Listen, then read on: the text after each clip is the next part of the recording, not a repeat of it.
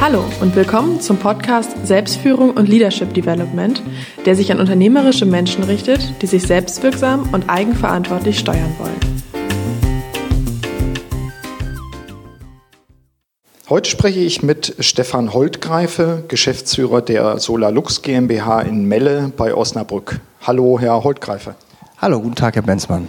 Wir haben uns hier häuslich eingerichtet und Sie hören auch das Geräusch des äh, Wassers hier. Wir sind nämlich bei Solarlux im großen Ausstellungsraum im bisherigen Campus in Melle, kann man das so sagen? Oder wie nennen Sie das bisherige, den bisherigen Ort? Das bisherige war das Forum in Bissendorf und bald ist es der Campus in Melle. Genau, genau das Forum in Bissendorf. Wir sprachen gerade drüber, das vielleicht nur als kurze launige Einleitung dazu. Wir haben ja auch schon äh, Konzerte erlebt. Götz Alsmann war hier. Ja, genau. Sowas gibt es in Zukunft hoffentlich auch wieder? Auf jeden Fall. Ob sich Herr Alsmann nochmal bereit erklärt, das weiß ich natürlich nicht. Wäre schön. War, war super.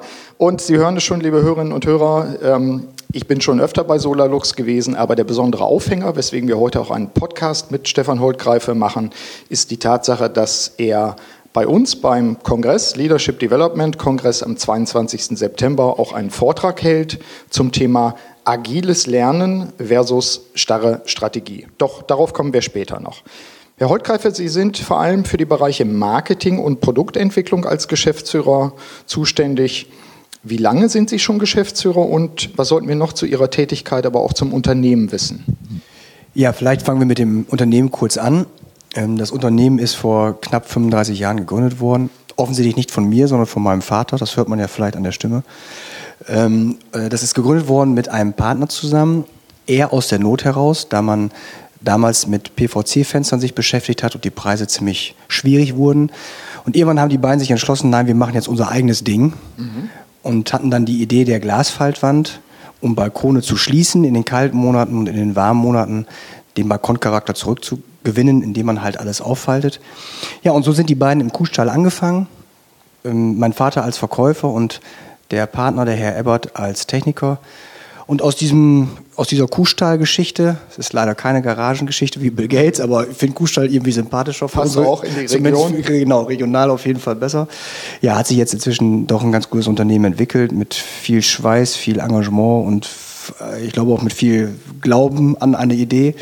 Äh, sodass wir heute ähm, weltweit knapp 850 Mitarbeiter haben.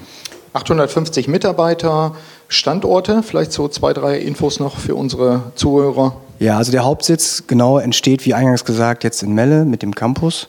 Dort ist das Hauptquartier, wenn man das so sagen darf. Mhm. Ähm, dann haben wir Vertriebs- und Servicebüros in ganz Europa, kann man sagen. Also Österreich, Frankreich, Spanien, England, Niederlande und so weiter. Mhm.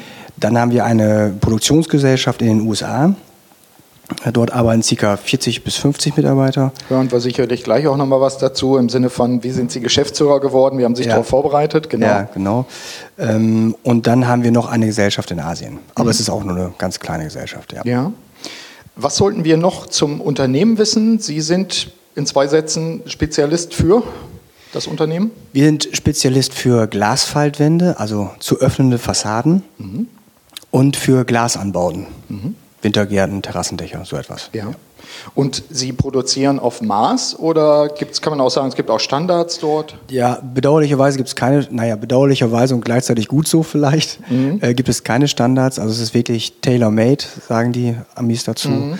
Ähm, also jedes ist eine Individualfertigung und wenn wir uns verkonstruieren oder vermessen, dann ist so ein Bauelement nicht mehr wieder zu verwenden und damit Schrott. Okay. Das heißt, es ist auch viel Handwerk ja, ist genau. Es ist so der, ein bisschen der Misch zwischen Handwerk und, ähm, ich sag mal, Kleinstserien oder zumindest Automation. Mhm. Ähm, denn natürlich müssen wir aufgrund der, des permanenten Wettbewerbsdrucks schon schauen, dass wir auch effizient produzieren. Ja. Und so geht es natürlich. Es ist im Prinzip genau wie Sie sagen, es ist also der, der Automation und der Handwerksmix, den wir da so unter einen Hut bringen müssen. Was eine Besonderheit einfach auch ist, auch eine Alleinstellung dann? Ja, ich denke schon, es ist schon ein bisschen eine Alleinstellung, aber ich würde mit einem Serienfertiger, der hat auch viele Schwierigkeiten, die mhm. sind völlig anders gelagert, als wir sie kennen. Ja. Ähm, und wenn ich mit dem einen oder anderen mal spreche, dann äh, denke ich, mein Gott, gut, dass wir eben diese Tailor-Made-Produkte machen. Ja. Was ist mit Ihnen sozusagen auf dem Weg in die Geschäftsführung geschehen? Wie haben Sie sich darauf vorbereitet? Sie sind jetzt wie lange in der Geschäftsführung? In der Geschäftsführung bin ich, ich muss gerade rechnen, ich glaube im achten oder neunten Jahr. Ja. Also wie habe ich mich vorbereitet? Also zunächst mal war es natürlich so, dass ich als, als ähm, Schüler und Student und so weiter immer im heimischen Betrieb gearbeitet habe, manchmal auch arbeiten musste. Mhm. Und ich bin dort nicht wirklich geschont worden. Also äh, alle die Dinge, die niemand machen wollte, die musste ich machen. Es gibt so ganz dankbare Aufgaben bei uns und die durfte ich dann halt tun. Rückblick so zusammenfegen oder ähnliches? Ja, natürlich zusammenfegen oder äh, so, so, Tätigkeiten machen, ähm, die manchmal dann schon echt mühsam sind. Ja, Sie aber Sie haben es verarbeitet. Ich habe es Ja, naja, okay. das Trauma ist einigermaßen ja. im Griff. Dadurch kennen Sie aber natürlich das Unternehmen auch genau. wirklich quasi in jeder Ecke und äh, mit jeder Schraube. Ja, das glaube ich, darf ich wirklich von mir behaupten. Natürlich sind inzwischen Systeme und Produkte dazugekommen, aber die Grundprinzipien, die, die kenne ich sehr genau mhm. und beherrsche die auch, das kann ich glaube ich so sagen. Und der Vorteil ist, dass das unsere Mitarbeiter auch wissen. Ja. Also das ist nicht jemand, der da irgendwie reingeflogen kommt und dann irgendetwas behauptet, sondern der weiß auch, wie es geht. Und also das war so eigentlich der Start, sage ich mal. Und natürlich als Familienunternehmen ist man sowieso permanent, ist das Thema zu Hause, ist ja klar.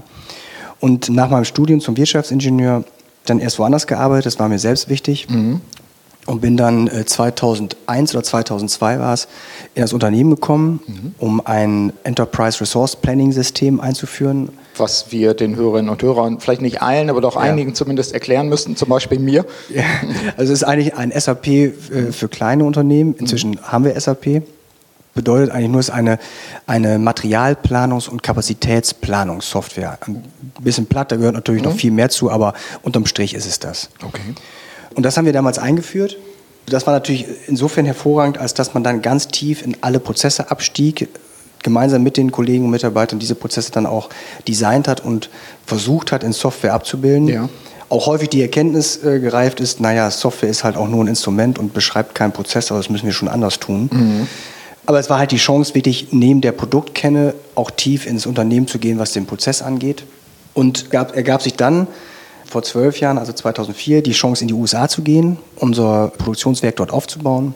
Dort war ich dann knapp zwei Jahre und das war natürlich absolute das war dann die Schule, die wirklich was gebracht hat, ja. muss ich sagen. Ja. Spannend, in einer völlig anderen Kultur zu sein. Wie haben Sie dann, frage ich jetzt mal neugierig nach, wie haben Sie dafür gesorgt, dass der Draht nicht abgerissen ist? Sind Sie oft hin und her geflogen oder? Nee, also so oft bin ich ehrlich gesagt nicht hin und her mhm. geflogen. Das Ganze ist, ähm, oder das Produktionswerk ist in Kalifornien, in der Nähe von San Francisco, also da muss man ja auch nicht wegfliegen. Genau, das ist ja auch dann ganz angenehm dort. ja, genau. Okay. Ähm, nein, also der Draht, den haben wir schon gehalten, weil wir zu dem damaligen Zeitpunkt eigentlich für so eine ausländische Produktionsgesellschaft gar nicht vorbereitet waren. Mhm. Deswegen war der Draht sehr eng in puncto Materialdisposition, also Materialplanung. Ja. EDV-Thematiken, die wir umsetzen mussten, die wir vorher gar nicht hatten. Mhm. Da gab es immer sehr enge Abstimmungen. Und natürlich haben meine Eltern sich es nicht nehmen lassen, hin und wieder rüberzukommen. Okay, ab und zu. Ja, wie gesagt, der ist ja auch nicht ganz äh, schlimm da. Nee, also man hält es aus. Passt schon. Was gab es dann als nächsten Schritt, um in die Organisation und vor allen Dingen auch in die Führungsposition als Geschäftsführer reinzukommen? Sie sind dann nach zwei Jahren wiedergekommen. Ja, genau. Ich bin dann passend zur Weltmeisterschaft mehr oder weniger 2006 äh, wiedergekommen. Mhm. Und es war dann zunächst so, dass die Bereiche Produktion, also ich sag mal operatives Geschäft, vielleicht kann man so nennen, also alles, was mit Abwicklung zu tun hat, dann bei mir war. Wobei ich im Nachhinein auch sagen muss, das war sicherlich nicht stärkenorientiert, ja. dieser Einsatz. Aber es hat trotzdem auch da viel gelernt. Mhm. Und so haben wir es eigentlich sehr sukzessive, also ganz sukzessive eigentlich den Übergang gemacht mein Vater, eben als alter Verkäufer, sage ich mal, das war immer seine Domäne, der Vertrieb und das Marketing. Mhm. Und das hat er dann auch irgendwann immer mehr losgelassen. Das ist, war wirklich ein schleichender Prozess. Ja. Das kann man so sagen, ja. Ist das so, dass Sie sich in der Zeit auch haben äh, begleiten lassen oder ist das so auch, auch heimgemacht? Beides. Also wir haben viel miteinander äh, gesprochen, natürlich, mhm. mein Vater und ich. Muss ich auch sagen, das ist ja. nicht immer eine sehr glückliche oder nein, glückliches verkehrt. Es ist keine einfache Situation manchmal weil eben die Vater- und Sohn-Beziehung halt da ist. Und da eine besondere? Genau, das ist ja sowieso eine besondere. Mhm. Da geht es natürlich um Abnabelungsthemen und mhm. so weiter. Also jeder der Hörer kennt das wahrscheinlich aus eigener mhm. Erfahrung in irgendeiner Form. Mhm. Irgendwann ist mir dann aufgefallen, Mensch, wie, was müssen wir denn eigentlich wirklich tun, um unsere Zusammenarbeit auf Augenhöhe hinzubekommen, ja. dass wir uns wirklich gegenseitig als Partner respektieren. Und mir ist dann dabei aufgefallen, dass es ja eigentlich an mir liegt, äh, zu dem damaligen Zeitpunkt, mhm. das ist jetzt so drei, vier Jahre her, dass ich dass ich eigentlich derjenige bin, der diese Akzeptanz noch nicht hat. Und ähm, habe dann über einen Umweg ähm, tatsächlich ein Seminar äh, besucht und dann sind es auch mehrere geworden, einem äh, Mentor, würde ich inzwischen so bezeichnen wollen. Und der hat mir eigentlich die Erkenntnis vermittelt oder hat mich zur Selbsterkenntnis geführt, so kann ich es besser formulieren, ja. dass man den, den Vater oder den, die ältere Generation mhm. bestimmt nicht ändern kann. Und mhm. das darf auch gar nicht so sein. Also muss sich die junge Generation dem einfach stellen und anerkennen, Mensch, der will ja nichts Böses, der will mir eigentlich helfen. Mhm. Der hat dasselbe Interesse wie ich, mhm. den, das Unternehmen nach vorne zu bringen ja. und mich auch in eine Position zu bringen, dass ich es leiten kann. Aber diese Erkenntnis, die muss reifen. Ja das hat bei mir, ähm, diese Begleitung hat dann so über zwei, drei Jahre war die mhm. ungefähr, hat wirklich eine Menge bewirkt. Ja. Wäre auch gleichzeitig eine Art Tipp, ich hatte mir das so aufgeschrieben, hatten Sie Tipps für Junioren, männlich oder weiblich, wenn es um Nachfolgesituationen geht? Was ich daraus höre, ist, in die, in die Aktivität zu gehen und nicht darauf zu warten, bis jetzt irgendwie der Senior oder die Seniorin sagt, du, ich bin jetzt soweit, sondern selber aktiv werden. Ja, absolut. Mhm. Es ist ja ein Bestreben, sage ich mal, gerade von, von den jüngeren Menschen, zähle ich mich noch zu, mhm. Äh, eine Selbstbestimmtheit zu haben und auch eine, eine, freiheitliche, also ich sage mal autonom sich zu bewegen, das mhm. ist vielleicht der richtige Begriff. Wenn man aber genau hinschaut, bei sich selbst stellt man eigentlich fest, dass man es gar nicht ist. Ja. Denn man ver verfällt immer wieder in Verhaltensmuster rein und das ist ja das Gegenteil von Freiheit mhm. oder Autonomie. Und gerade in einer Vater-Sohn-Beziehung ist das natürlich extrem ausgeprägt, weil man ja mindestens 15 Jahre eben dieses, dieses Verhältnis auch geprägt hat ja. und die gegenseitige das gegenseitige Zusammenleben hat ja. einiges mit einem gemacht. Auch Reizreaktionssysteme ganz genau, sozusagen. Ganz genau. Also das Sagen mhm. und das ist die Reaktion. Mhm. Und diese Erkenntnis, die muss irgendwann, glaube ich, bei jemandem oder bei der, bei der jüngeren Generation ja. kommen, dass man dann sagt, eigentlich will ich da raus. Mhm. Und dann ist es auch an der jüngeren Generation zu lernen, wie gehe ich mit dem Verhalten des Gegenübers, in diesem Fall dem Vater, wie mhm. gehe ich damit um. Mhm. Spannend. Finde ich gut. Also ein klarer Appell, selber in die Aktion zu Fall. gehen, bei sich anzufangen und gegebenenfalls sich auch begleiten zu lassen, ja. mit einem Sparringspartner zu arbeiten, der genau. die oder der jemand dann auch vielleicht sogar ab und zu in den Hintern tritt, vermute ich, oder? Ja, also auf jeden Fall, was mir sehr gut gefallen hat, ist, ähm, dass der, mein Mentor da immer über die ähm, Selbsterkenntnis gekommen ist. Mhm. Einfach aus dem Hintergrund, dass man, äh, wenn einem jemand sagt, Mensch, mach das doch so und so, mhm. Dann ist es ja häufig, dass da direkt der Gegendruck dann auch äh, verspürbar ist. Ja. Also das hat mir sehr, diese Selbsterkenntnis mhm. hat mir viel geholfen. Und was ich auch sagen muss, ist, der Mentor muss ein gewisses Alter haben. Mhm. Der muss die Reife haben, mhm. denn das ist ja genau das, was uns fehlt. Genau, ja. Also es ist dann weniger eine kollegiale Beratung, das wird sicherlich auch geben, ich sag mal unter Junioren, die jetzt gegebenenfalls in ähnlichen Nachfolgesituationen sind, werden Sie vermutlich auch gehabt haben oder haben Sie sich davon eher ferngehalten? Nein, eher ferngehalten. Ah, okay, gut. Das heißt, also, Sie sind da wirklich Ihren eigenen Weg gegangen. Ja, ja. ja. Kleiner Schwenk zum Thema oder zurück zum Thema SolarLux als Unternehmen selbst, in dem Sie jetzt in der Geschäftsführung drin sind.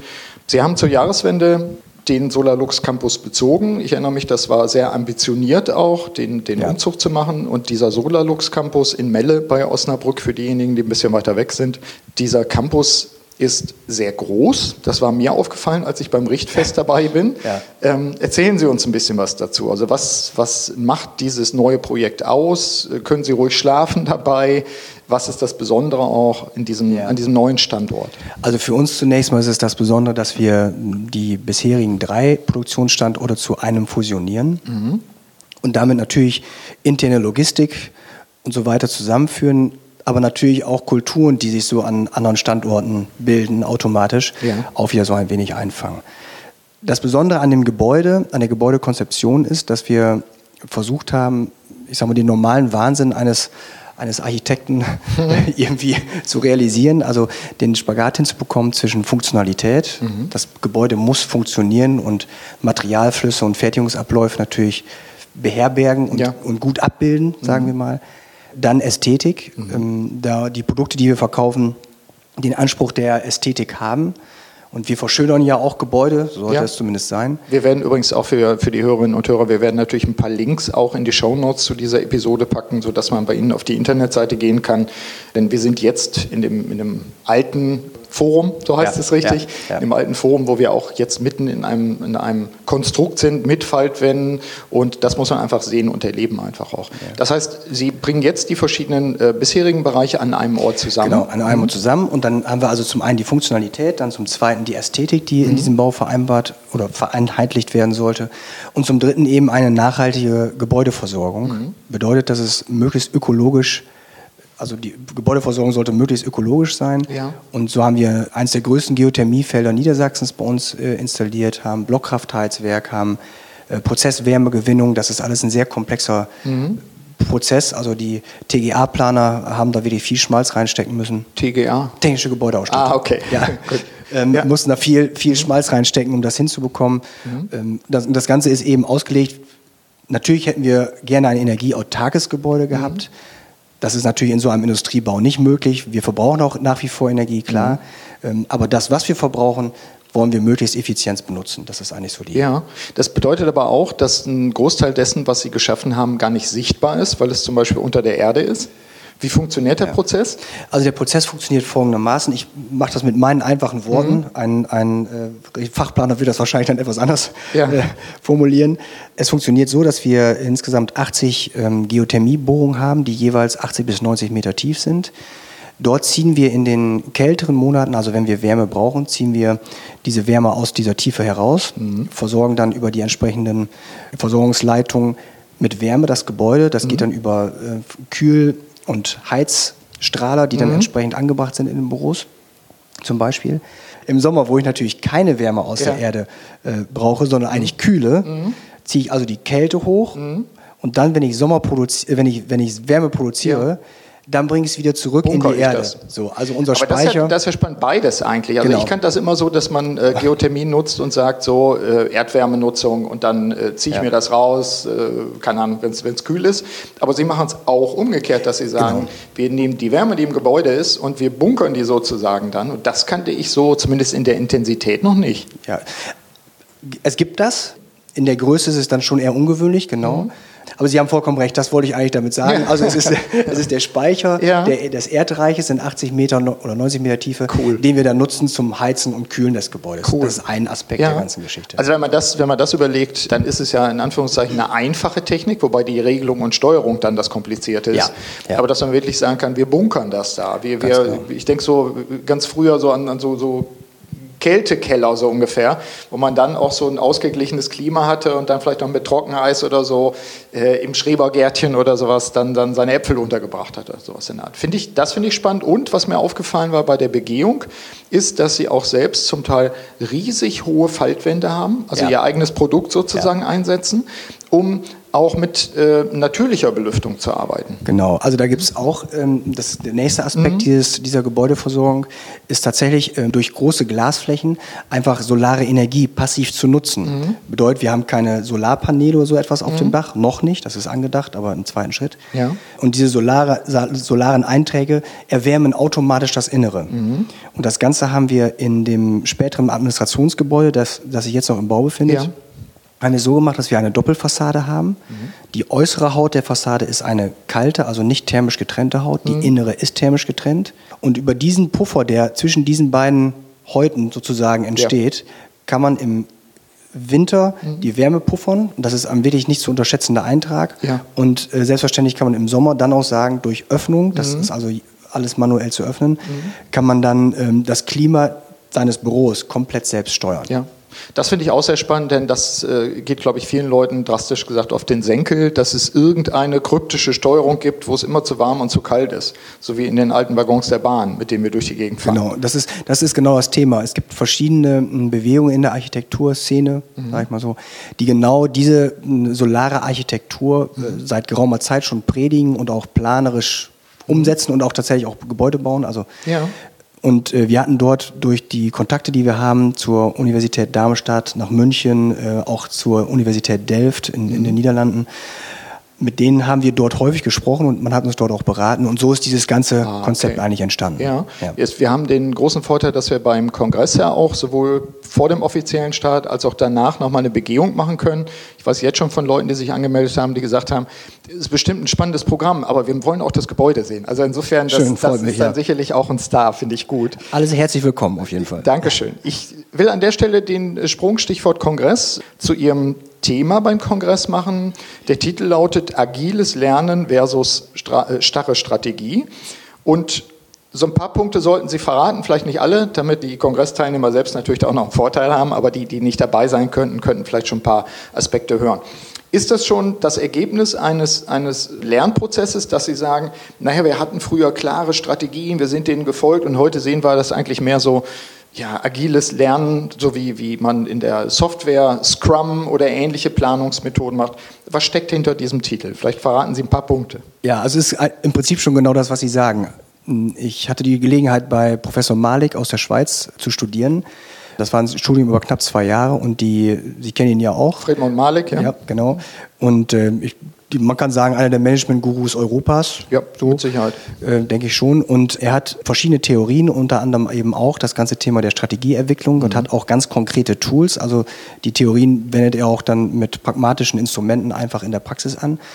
Und wir haben dann äh, direkt nach diesem Studium habe ich diese Dinge dort aufgegriffen und wir haben dann einen Strategieprozess bei uns ins Leben gerufen. Mhm haben dann versucht, äh, über drei bis fünf Jahre eine Strategie zu entwickeln, an der wir uns an, dran langhangeln, mhm. haben aber unterjährig auch dann in den Zielvereinbarungen, die aus dieser Strategie mündeten, mhm. bereits festgestellt, das funktioniert ja gar nicht. Also wir mhm. haben ja, wir haben ja so viele Einflussfaktoren, das geht gar nicht. Ja. Und mussten unterjährig Zielvereinbarungen anpassen und all so etwas. Also um es kurz zu machen, mhm. das, was man dort so gelernt hat, was ich auch alles nachvollziehen konnte und auch immer noch kann, ja. ist in der Praxis ganz schwer umzusetzen, weil es einfach sich zu schnell dreht. Und ja. da bin ich inzwischen oder wir inzwischen wieder mehr auf dem iterativen Weg unterwegs und testen das mal. Mhm. Okay, das war gut, okay, das war nicht so gut. Ja. Naja, wenn es gut war, dann machen wir mal weiter und so gehen wir schrittweise vor. Inzwischen. Ja, das finde ich einen spannenden Punkt dabei, weil ich habe ja auch als, als Berater und mittlerweile nächstes Jahr feiere ich 30-Jähriges als Berater. Ich habe so viele Moden schon wieder erlebt in den Glaube 30 Ihnen, Jahren. Ja. Auf der anderen Seite die, das Strategiethema, vielleicht auch, weil es sich gut verkaufen ließ, zumindest immer. Ja so als Anker auch für den Mittelstand, für Industrie ja sowieso. Die, die, da hatte ich manchmal den Eindruck, manche Unternehmen sind Strategie verrückt geradezu und ja. vergessen den Kunden dabei. Ja, ja, Strategie verliebt vielleicht auch.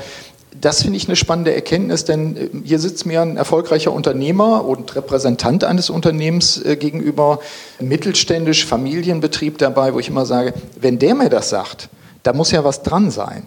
Was, was, bedeutet, das, was bedeutet das für Ihre ja, wie soll man sagen, Ihre Planungsroutinen? Wie muss ich mir das vorstellen? Sie sind einmal im Jahr dann irgendwo in der, in der Klausur außerhalb, das wäre so der Klassiker, machen eine Ist-Analyse, machen eine Trendbetrachtung, machen eine Soll-Anpassung. Wie, wie, arbeiten Sie dann agil, sofern wir hinter die Kulissen gucken dürfen? Ja, natürlich, na klar. Also zunächst mal mit dem erfolgreichen Unternehmer. Ob diese Methode wirklich erfolgreich ist, das kann ich Ihnen in fünf oder zehn Jahren verraten. okay. Oder vielleicht in 20. Ja. Äh, also insofern okay. schauen wir mal. Ne? Ja, Vorschuss. Äh, genau, danke. Nein, also wie läuft so etwas ab in der, in der, in der Praxis? Selbstverständlich haben wir unsere, haben wir diverse Routinen. Es gibt eine, eine Geschäftsleitungsrunde, die monatlich tagt, wo natürlich ein, ein Budget erstellt wurde. Das ist, läuft dagegen. Man schaut, äh, wo sind die Lücken, wo ja. sind die begründet, welche Maßnahmen gibt es oder lassen wir es bewusst laufen. Also mhm. das gibt es natürlich schon. Mhm. Und äh, einmal jährlich gehen wir auch in Klausur und ursprünglich haben wir dort tatsächlich dann so eine Strategie äh, mhm. dann erarbeitet. Inzwischen sprechen wir eigentlich eher über die Themen mhm. und vereinbaren, wer jetzt mal was antestet. Ja. Und man kann eigentlich sagen, dass es für so eine iterative Vorgehensweise, mhm. äh, glaube ich zumindest, braucht es, einen, ist es eine recht hohe Anforderung an das Management, weil es mhm. braucht A, Mut, einfach mal dieses Risiko auch einzugehen. Und eine gewisse Unschärfe, die einfach da ist, auch auszuhalten. Genau, genau mhm. einfach genau das auszuhalten, das ist mir auch nicht klar, aber wir versuchen es mal. Mein mhm. Gefühl sagt mir oder die, vielleicht auch die Fakten sprechen dafür, ja. dass es funktionieren könnte. Mhm. Also es braucht Mut, das zu tun, eine gewisse Risikobereitschaft ja. und gleichzeitig bedeutet es auch eine, ein hohes Maß an Selbstreflexion, denn selbstverständlich, wenn es nicht hinhaut, muss man ja in der Sta im, imstande sein, sich das einzugestehen und auch die Bremse zu ziehen. Ja. Und das ist ein Thema, an dem wir permanent arbeiten. Ja, wenn wir das ganz äh, handfest nehmen, ich lehre ja auch an der Hochschule und wenn wir jetzt hier, hier äh, Manager hätten, Geschäftsführer, Kollegen von Ihnen, was ist der größte Unterschied, wenn, wenn wir über Strategie reden und Strategiearbeit konkret äh, im Vergleich zu fünf Jahren? Gibt es was, was, was erkennbar sich verändert hat? Ist es die, die, das Design der Klausur? wo sie vorher ganz meinetwegen ganz strikt waren und jetzt eher fließend sind. Was ist vermutlich der größte Unterschied? Ich glaube genau das. Also wir haben tatsächlich ähm, damals einen Prozess angelehnt an die Malikschen Theorien, mhm. haben wir damals einen Prozess aufgesetzt, den haben wir natürlich etwas abgewandelt für uns. Ja. Wie gesagt, und das machen wir heute nicht mehr. Mhm. Also wir sind immer da auch, haben uns ganz bewusst dieses Bild dieses Prozesses immer wieder vor Augen ja. geführt und jetzt sind wir in dem Stadium, jetzt tun wir das, also wirklich so Kochrezept ähnlich. Mhm. Und das ist inzwischen vorbei. Wir haben eine Liste mit Themen, ja. wo wir sagen, da müssen wir drüber sprechen, das halten wir für sinnvoll. Mhm. hin und wieder machen wir auch tatsächlich Ausflüge in diesen alten Prozess und sagen, haben wir denn jetzt hier alle berücksichtigt, mhm. alle Dinge, die es gibt? Also gesetzliche Veränderungen ja. oder äh, ich sag mal globale Themen können es ja mhm. auch sein. Welche Einflüsse haben die auf uns? Das wird manchmal schon gemacht, mhm. aber nicht mehr so stoisch an, anhand einer, einer, einer Prozesskarte, ja. sondern es ist wirklich eher im Dialog und Manchmal ist es natürlich auch mühsam, weil man zweimal eine Rolle rückwärts macht und dann mhm. wieder eine. Also auch das Gespräch ist iterativ. Und das ist tatsächlich die, die größte Wandlung. Ich äh, hatte jetzt gerade eine Klausur mit, mit einem äh, städtischen Energieversorger auch. Und da war es auch so, dass wir eine Struktur einfach genommen hatten, aber genügend Freiräume hatten, einfach auch für, für persönliche Wahrnehmung, für Intuition oder was auch immer dabei ist. Ja. Aber es muss gut vorbereitet sein. Das war für uns auch so ein Punkt. Also Malik zum Beispiel hat ja eine Zeit lang zumindest, ich weiß nicht, wie es aktuell ist, aber auch so eine Art Situation Room oder War Room, War Room. oder sowas empfohlen, so wie, wie Churchill das angeblich hatte Ganz im Zweiten genau. Weltkrieg ja. im, im Bunker. Und da sollten alle großen, also große Karten mit allen wichtigen Informationen, wer ist wo, ich habe ihn noch nicht entdeckt, aber vielleicht haben Sie ihn ja. Also haben Sie einen War Room? Nee, Wir haben keinen War Room. Ich finde die Idee ja auch klasse, muss mhm. ich sagen. Also mit Echtzeitinformationen versuchen. Mhm. Das ist eigentlich so ein bisschen das Big Data-Prinzip, mhm. was damals schon in den Köpfen war. Das Prinzip ist ja schon recht alt. Ja, genau. Das ist ja von der Kybernetik hergeleitet worden. Ja. Also ich finde das Thema spannend. Muss sagen, ich hätte schon ganz gerne so eine Art War Room. Mhm. Und äh, die, die Vorstellung, die bei uns, oder zumindest in meinem Kopf ist, ähm, ist, wenn man sich so eine Organisation vorstellt, frage ich mich immer, was ist denn ein, wie müsste eigentlich eine Organisation sein? Mhm. Das eine ist ja ein hierarchisches Konzept mit Über- und Unterstellungsverhältnissen, aber das, was an Funktionen da ist, ist ja ein völlig anderes Gebilde. Genau. Und da gibt es auch aus dieser Zeit ganz hervorragende Abbildungen äh, mit menschlichen Organismen, äh, mhm. äh, wo man sagt, naja, das ist ja eigentlich die komplexeste Organisation, die wir kennen, der menschliche ja. Körper.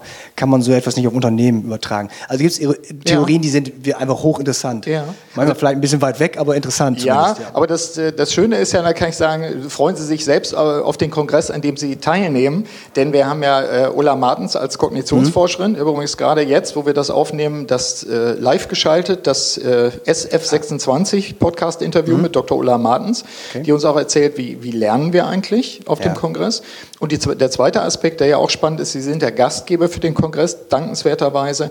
Wir haben ja auch Steelcase dabei, ja, den amerikanischen genau. Ausstatter, der bei Ihnen ja auch ja. Möbel ausgestattet hat, die sich ja genau solche Gedanken machen. Welche Räume brauchen Ganz wir für genau. welche Funktion? Ja. Und bis hin dazu, wie setzen wir uns auch in Bewegung, sodass wir nicht mit dem Hintern immer auf demselben Stuhl sitzen, dasselbe tun, dasselbe denken, machen, sondern ja.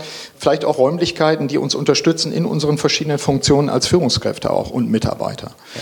Da gibt es jetzt aber noch keinen Raum, wo Sie sagen, das ist jetzt bei uns der im neuen Campus der Experimentierraum zum Beispiel für ähm, Begegnung oder gibt es schon ja, was? Ja, äh, der ist geplant. Ah, okay. Also ähm, ich habe mir vorgenommen, dass ich kein festes Büro haben möchte. Mhm denn ähm, das ist tatsächlich so in unserem Gebäude, das wäre oben so ein Elfenbeinturm. Mhm. Und äh, wenn man dann Glück hat, wird man nach 14 Tagen gefunden. Genau. Hier liegt ja noch einer. Ja, genau. so Nicht gut. Nein, also, ähm, und die, äh, also ich möchte kein festes Büro mehr mhm. haben, sondern wir haben ja inzwischen durch die WLAN-Abdeckung und IP-Telefonie mhm. und so mhm. weiter, ist man wirklich komplett mobil und möchte eigentlich durch den Laden gehen und mich überall hinsetzen, wo es gerade passt. Denn so viel Vertrautes hat man dann ja auch nicht, wenn man mhm. ehrlich ist. Mhm. Und anstelle meines Büros soll eben ein, ein Besprechungsraum kommen, in dem ich dann alleine oder auch mit mehreren Leuten wirklich kreativ arbeiten kann. Also der Raum wird auch kreativ gestaltet mhm. sein, sodass wir solche Sitzungen dort bewusst abhalten können. Das ist dann in Ruhe ja. dort oben und man kann einfach rumspinnen. Ja. Ja. Können, wir, können wir den Hörerinnen und Hörern jetzt schon versprechen, ein, eine, eines der nächsten Interviews mit Ihnen machen wir da. Ist dann, jawohl. Sehr gut, super. Vielleicht zum Abrunden, mein Thema ist ja immer Selbstführung. Dazu noch so zwei Fragen aus meiner Sicht, die ich mitgebracht habe. Inwiefern konnten Sie eigentlich bisher Ihre eigenen Zielvorstellungen oder Visionen in Anführungszeichen in der Organisation verwirklichen? Vielleicht starten wir damit mit der Frage. Oder ist es eher so, dass Sie sagen, nee, ich bin da reingeflossen und ich verändere das jetzt von innen? Denn es gibt ja Leute, die sehr stark von sich sagen, ich hatte ein klares Bild davon und deswegen war ich erfolgreich. Manchmal kann man es ja auch rückwärts äh, erklären, so fake ja, your own ja. history, würde ja, man auf Englisch genau, sagen. Genau. Bastel das zusammen, was im Nachhinein vielleicht wie ein roter Faden wirkt, aber nie einer war. Auf der anderen Seite gibt es ja auch Leute, die tatsächlich solche Bilder hatten und diesen gefolgt sind. Ja. Aber es gibt ja. auch den anderen Typus von unternehmerischen Menschen, der sagt, nee, ich bin mehr so ein Gelegenheitensucher. Ich habe zwar, ich weiß zwar, was mir gut tut, was ich gut kann und was in mir eine Leidenschaft ist, aber ich nutze die Gelegenheiten, die unternehmerischen, die sich ergeben. Also welche Veränderungen sind da, welche ja. technologischen Dinge, was können wir selber empfinden? Wie ist es bei Ihnen? Ist es eher eine Zielvorstellung gewesen, wo Sie gesagt haben, Mensch, das will ich jetzt aber mal als, als Junior und Geschäftsführer dann in der Organisation verändern? oder wie war es bei Ihnen? Also anfangs also man wird ja auch reifer. also anfangs war es sicherlich so, ähm, dass ich gedacht habe, jawohl, du musst ja auch irgendwie sagen, wo geht das eigentlich hin und was haben wir eigentlich vor und so weiter. Also hat man sich dann irgendwas überlegt. Ich habe mich dann hingesetzt, habe Sachen runtergeschrieben und das müsste eigentlich sein und hab mal, wir haben auch mal eine Umsatzzahl dahingeschrieben, mhm. wobei es ja wirklich nur eine Zahl ist, also davon hat man ja gar nichts erstmal. So, und irgendwann ist mir aufgefallen, dass ja, irgendwie ist das ja alles Nonsens. Ne? Also erstmal waren dann zwei, drei Prognosen dabei, die gingen völlig in die Uhr. Einige trafen noch einigermaßen ein, aber also irgendwie war die Trefferquote jetzt nicht so, nicht dass so man sagt, nö, dass man jetzt sagen kann, Mensch, das ist ja toll. Ja. Also ja, das ist auf der einen Seite, würde ich das bestätigen wollen. Im Nachhinein kann man einen roten Faden erkennen, mhm. aber es ist auch wirklich da viel Try and Error. Mhm. Äh, wenn wir jetzt ein neues Produkt machen beispielsweise und wir überlegen uns auch vorher ein fertiges Vertriebskonzept, das hatten wir jetzt gerade jüngst, und stellen plötzlich fest, naja, dieses Vertriebskonzept ist klassisch schön am grünen Tisch entstanden, aber die Wahrheit liegt auf dem Platz, wie ja. man sagt. Ja. Und dann stellt sich alles anders raus. Also ist es wirklich so, das ist bei uns auch ein iterativer Prozess. Mhm. Und es gibt aber auch Sachen, das muss ich auch sagen, wo man von einigen Sachverhalten ein klares Bild hat. Mhm. Also jetzt spontan fällt mir äh, ein, wie müsste beispielsweise eine, ähm, eine bestimmte Softwarelandschaft aussehen, damit wir das und das tun oder wie muss eigentlich ein Prozess laufen. Mhm. Und da hat man schon, ich würde nicht einer, von einer Vision sprechen wollen, sondern von einer Vorstellung und an dieser Vorstellung arbeitet man dann auch. Okay. Also es ist schon mhm. so ein bisschen was von beiden, ja. aber die großen Themen, also Produktentwicklung und mhm. die unternehmensentscheidenden Dinge ja. sind tatsächlich Gelegenheitsthemen, sind äh, Try-and-Error-Sachen, mhm. Ja. Und sicherlich auch auf den Kunden hören, denn das und war mir auch aufgefallen, ja. dass Sie ja auch einen, einen, engen Kontakt zu den äh, Partnern auch pflegen, ja. die mit ihren Produkten auch arbeiten. Ja. Und das, da wird sicherlich auch so eine Art Co-Kreation dann entstehen. Ja, auf jeden Fall. Ja. Das ist schon so. Letzte Frage. Was tun Sie für sich selbst, um sich zu regenerieren, um Abstand zu gewinnen, um aufzutanken? So die, die Batterien aufladen. Aufhänger, wir hatten gestern mit der WMS Treuhand eine, eine große Vortragsveranstaltung, wo wir Gäste waren, meine Frau und ich. Da war Professor Frohböse da, der Sportwissenschaftler, mhm. der ganz deutlich gesagt hat, das Wichtige, um Top-Leistung zu bringen, sind Top-Pausen. Mhm. Also wenn ich, wenn ich da nicht investiere, ja. auch im Sinne, das heißt nämlich nicht auf Sofa sitzen und nichts tun, sondern gegebenenfalls auch Aktives tun und so weiter. Was tun Sie? Also zunächst mal, das finde ich, find ich total klasse. Also mhm. den Vortrag hätte ich auch gerne gehört. Ja, ist gut. Der ist richtig gut gewesen. Ja, weil es gibt ja häufig die Situation, dass Stress mit Stress bekämpft wird. Mhm. Also der berufliche und damit der psychische mhm. Stress wird ja nicht selten mit physischem Stress bekämpft. Mhm. Ähm, aber das bedingt sich ja gegeneinander. Ich bin zumindest davon, äh, oder einander, ich bin zumindest davon überzeugt. Ja. Und also deswegen jetzt Hardcore für einen Marathon trainieren oder so etwas, das wäre für mich nichts. Aber mhm. also was ich mache, ich fahre sehr gerne mit dem Fahrrad durch den Wald. Mhm mit meinem Mountainbike. Das mache ich sehr gerne, weil dann einfach der Kopf frei ist und ja. ich auch diesen sportlichen Ausgleich mhm. brauche. Also mhm. äh, weil ich auch immer schon viel Sport gemacht habe vielleicht. Und meine Frau ist auch Sportlerin, insofern äh, bin ich auch dazu von Haus aus gezwungen. Also ich kenne das, ja, passt gut. ja, also da, da, das ist das eine. Mhm. Ähm, und dann äh, war auch schon von Kindesbeinen an, kann ich fast sagen, die Musik immer ein mhm. ganz wichtiges Hobby also selbst Musik zu machen und selbst ein Stück zu schreiben. Ich habe mir im Laufe der Jahre ein kleines Studio eingerichtet, wo ich wieder ein bisschen was mache. Nicht mehr ganz so viel, wie es mal war, aber trotzdem ganz schön. Ja. Naja, und schlussendlich muss ich sagen, habe ich eine, eine, ein sehr stabiles familiäres Umfeld und Freundesumfeld, wo ich einfach weiß, dass, äh, dass man sich recht gut fühlt. Ja. Und ich brauche mich da nicht verbiegen. Das ist für mich ganz wichtig. Wie weit trägt der Charme der Provinz dazu bei? Also wir, wir stellen ja. jetzt fest, auf der einen Seite wird Berlin, werden große Städte gehypt. Wenn man dann aber viele Mitarbeiterinnen und Mitarbeiter in Organisationen fragt, der sagt mal, willst du auch jetzt und wohin gehst du? Oder ich spreche mit Studentinnen und Studenten, Studenten na, viele sagen auch, ich finde das schon gut. Man muss eine mittelgroße Stadt in der Nähe haben, so ungefähr. Aber auch in den, in den Rändern oder dazwischen gibt es Lebensqualität und spannende Unternehmen natürlich auch. Wie ist das, wie nehmen Sie das wahr? Ist das auch ein Teil der Regeneration, dass man sagen kann, ich kann in den Wald fahren in dem Fall? Dann muss ich natürlich auch einen ja, Wald vor der Tür ja, haben. Ja, natürlich. genau. Also für, für, mich ist das ganz essentiell, muss mhm. ich sagen. Also zunächst mal vielleicht einen Schritt zurück, als wir damals aus San Francisco dann wieder in die Heimat gingen, ähm, hier auf das platte Land, hätte ich fast gesagt, ja. in, in, ein Dorf, wo wir geboren sind, mit, mit äh, also meine Frau und ich, die kommt auch daher, mhm. mit 1500 Seelen. Das war natürlich schon mal etwas ein Unterschied. Ne? Kulturschock, ein kleiner. Ja, der Pazifik war recht weit weg dann mhm. plötzlich, ja. So, aber was, was eben äh, für uns essentiell ist oder für mich ist die, die ähm, enge Verbindung, also die Bodenhaftung mhm. ist für mich ganz wichtig. Das ist im, in unserem Unternehmen sehr wichtig, weil wir ja mit in der Kundschaft mit Handwerkern zu tun ja. haben. Ein Großteil unserer Mitarbeiter sind Handwerker, also Schlosser, Tischler und so weiter. Mhm. Und daher glaube ich, wenn es nicht mehr möglich ist, diese Bodenhaftung zu bewahren, mhm. dann hat das automatisch eine dramatische Auswirkung auf unser Unternehmen. Ja. Davon bin ich fest überzeugt. Ja. Das ist das eine. Und das zweite ist, Geselligkeit ist in so einem kleinen Dorf mhm. auch ein wichtiges Thema. Von Schützenfesten bis zu irgendwelchen anderen Veranstaltungen. Ja. Und dann haben meine Eltern geschafft, und das stelle ich mir für mich auch vor. Ich möchte niemals da alleine an der Theke stellen, dass keiner mehr mit dir reden will, ja. weil du halt irgendwie dich da nicht benehmen kannst. Also mhm. diese, diese Provinz mhm. sorgt für eine Erziehung und mhm. für eine Bodenhaftung. Mhm. Und das ist für mich persönlich und ich glaube auch fürs Unternehmen sehr wichtig. Sehr hilfreich. Okay. Ja. Gut, wir haben mit Sicherheit noch viel mehr Themen, deswegen äh, spannend jetzt schon mal den Aufhänger zu nehmen. Wir werden eine Fortsetzung machen, Hörerinnen und Hörer. Können wir hiermit gerne, versprechen? Vielen Dank, danke. Sehr gerne und wie gesagt, äh, vielleicht dann auch aus dem, aus dem neuen Raum, den Sie sich selbst geben zum ja. Thema, äh, was sind eigentlich gedeihliche Bedingungen, spreche ich ja immer von, für unternehmerisches Handeln auch. Ja. Wo findet Kommunikation statt? Wie können wir uns Bedingungen schaffen, die uns unterstützen, auch in unseren Funktionen? Also da werden wir dann auch mal daraus berichten. Finde ich spannend. Gerne. Super. Ich sprach mit Stefan Holtgreife. Herr Holtgreife, vielen Dank dafür. Ich danke Ihnen, vielen Dank. Sehr gerne. Ich freue mich auf den Kongress natürlich, ganz deutlich. Ich freue mich auf Ihren Vortrag dabei. Ich freue mich aber auch noch auf diese Vorbereitungszeit dahin. Das ist immer ganz spannend, sich nochmal abzustimmen und dann auch die Referenten so ein bisschen zu orchestrieren und zu sagen, wie passt das alles zusammen.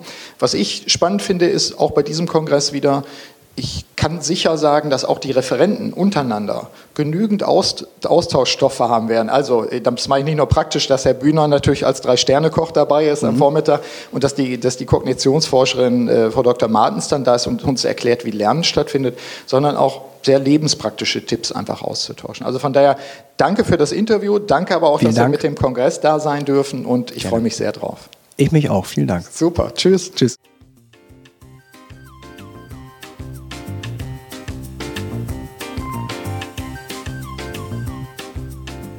Sie hörten den Podcast Selbstführung und Leadership Development der LD 21 Academy GmbH. Das Team der Akademie und eingeladene Experten unterstützen unternehmerische Menschen, um sich selbstwirksam und eigenverantwortlich zu steuern. Aktuelle Infos finden Sie in unserem Blog unter www.ld21.de.